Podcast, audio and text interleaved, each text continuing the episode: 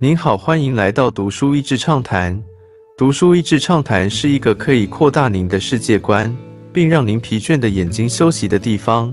短短三到五分钟的时间，无论是在家中，或是在去某个地方的途中，还是在咖啡厅放松身心，都适合。数位回音，让真相衰弱。这本书是二零一九年华盛顿邮报推荐的几本领导力书籍之一。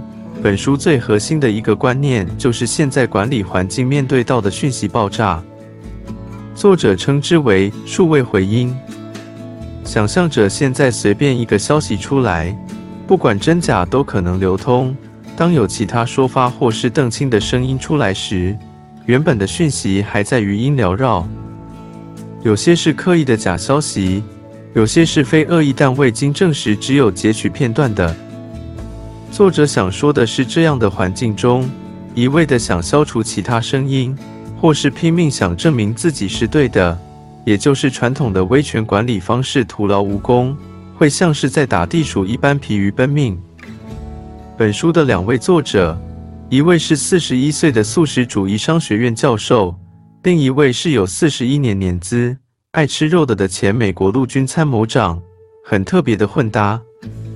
两位作者在本书的论点是，在这样的环境中，用论述来产生影响力，并在组织中透过让大家都感到参与而能借力使力，会是较为有效的管理方式。从推行素食汉堡看见管理的方法，两位作者以汉堡为例子，他们从过去一开始素食汉堡诉求的失败说起，当时不但只能得到同温层素食主义者的青睐。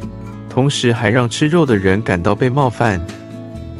后来他们换了做法，推出 McVegan，效法麦当劳的传播模式，表达一种轻松有趣的生活态度。直到被麦当劳盯上要告侵权时，反而助长 McVegan 在年轻人中的声势。麦当劳后来不但很聪明的不提告，之后更是在一些国家的菜单中加入素食汉堡，成功化解危机。后来，当时的麦当劳执行长还加入近年来新创的素食肉公司当董事。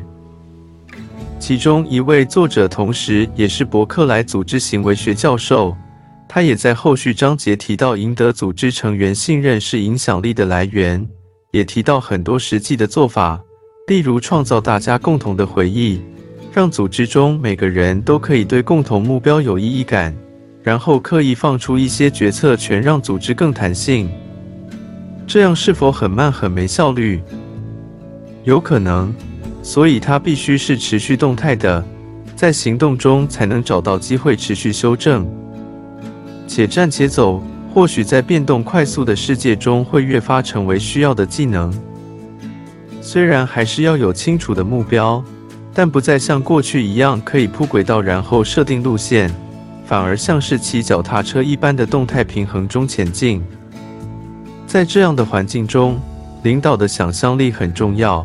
所以作者说了这一句话：“We believe and will convince all who aspire to lead that imagination is a learned attribute。”我们相信，也会说服任何想要领导的人，想象力是能够被训练而得的。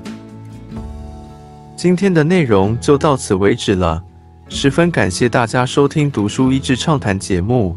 如果对我们的内容感兴趣，欢迎浏览我们的网站 dasheasy 点 net，或是关注我们的粉丝团“读书益智”，也可以分享给您的亲朋好友。欢迎继续关注我们下一期节目，下次见。